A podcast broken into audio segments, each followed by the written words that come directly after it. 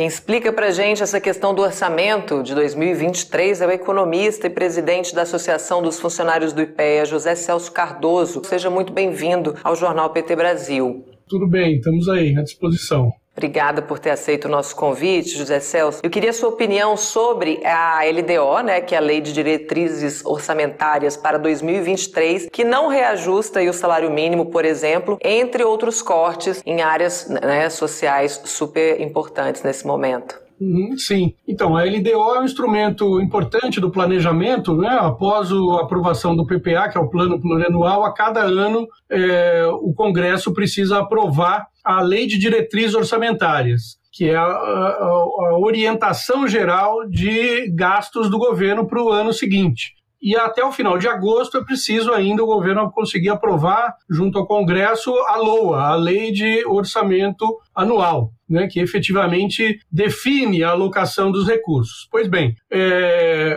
a, a, LDO de 2023, prevista né, para 2023, gira aí na casa dos é, 60 bilhões de reais, é, ou melhor, 26 bilhões de reais, é, e, na verdade, ela vem sacramentando uma postura né, do atual governo de é, cortar recursos ou mitigar recursos, restringir recursos das áreas sociais né, em favorecimento é, dos setores do governo que o governo prioriza, né, como a área militar, a área de policiamento, etc. Né? Então vai havendo, e além da área financeira, evidentemente, que é, continua sendo é, uma área muito privilegiada dentro da distribuição do, do fundo público. Né? Então, é, o último ano do governo Bolsonaro, é, para resumir, ele consolida a sua visão de país, a sua visão é, de economia, no sentido de privilegiar setores do Estado policial repressivo não é, em detrimento do Estado social contido na Constituição de 88.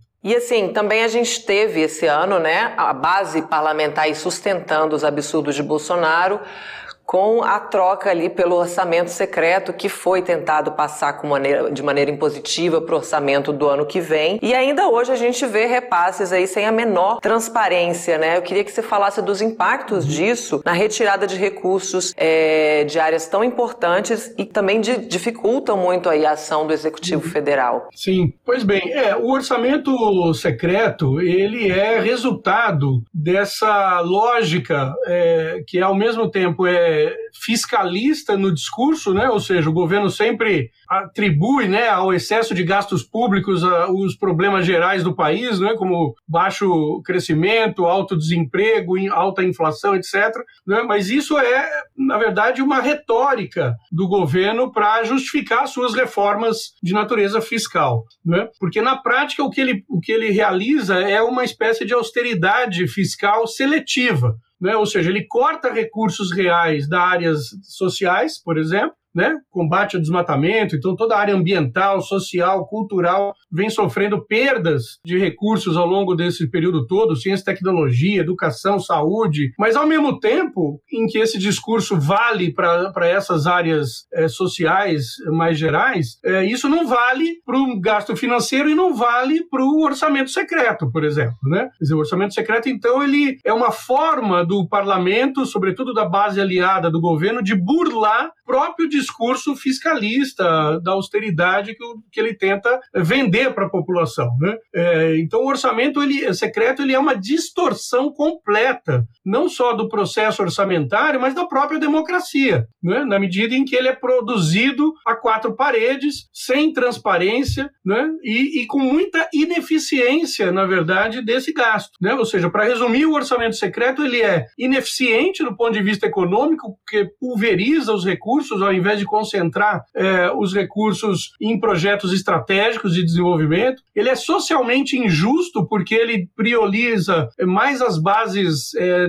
aliadas do governo, os interesses paroquiais da, da base aliada do que os interesses e necessidades da população Do ponto de vista administrativo, é uma catástrofe, porque ele dificulta o monitoramento e avaliação dos gastos públicos, então ele, ele na verdade, é, produz como efeito o contrário daquilo que o governo defende, né? ou seja, é, qualidade do gasto, eficiência do gasto, etc. É, é o completo oposto disso, e do ponto de vista político, ele é autoritário, porque ele é produzido, como já disse, sem transparência, sem participação da sociedade e muito menos sem participação dos interesses que, é, da sociedade que são e deveriam estar representados no Congresso. Falando aí em participação, José Celso, o presidente Lula, em todas as suas entrevistas e aparições públicas aí, tem defendido né, a, a construção do orçamento participativo caso seja eleito presidente este ano. Eu queria a sua opinião sobre esse, essa modalidade, esse, esse tipo de construção. O que, que você acha disso? Funciona?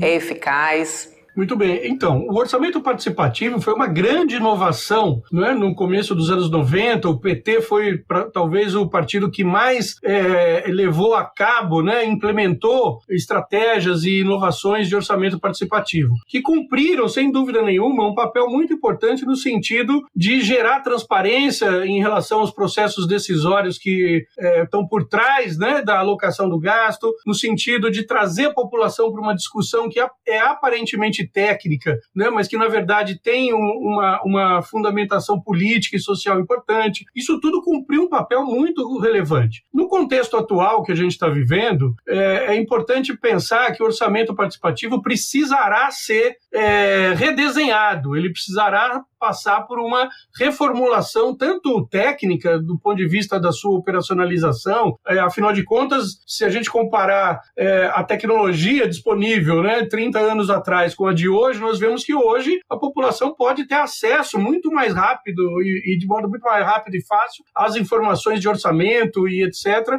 do que há 30 anos atrás. Inclusive a votação sobre é, parte do orçamento pode se dar de modo eletrônico, digital, né? Então há, há hoje tecnologias disponíveis para facilitar o processo operacional do orçamento participativo. Então, isso já, já, já mostra que é possível, necessário, viável recuperar essa ideia. Mas, para além da questão operacional é, é, mais é, direta, é preciso entender que o orçamento participativo, no contexto atual, vem a cumprir um papel que antes ele não cumpria e não precisava cumprir. Né? Porque antes você estava operando o orçamento participativo numa lógica democrática em consolidação. Desde 2016 para cá, no entanto, com o golpe contra a presidenta Dilma, advento do governo Bolsonaro, que tem uma, um caráter hiperautoritário, não é? você vê que o governo Bolsonaro coloca sigilo de 100 anos em coisas absurdas, não é? como reuniões é, ministeriais e coisas desse tipo. Quer dizer, é, é, é uma, uma atitude completamente antidemocrática. Então, isso significa dizer que o orçamento participativo que virá a ser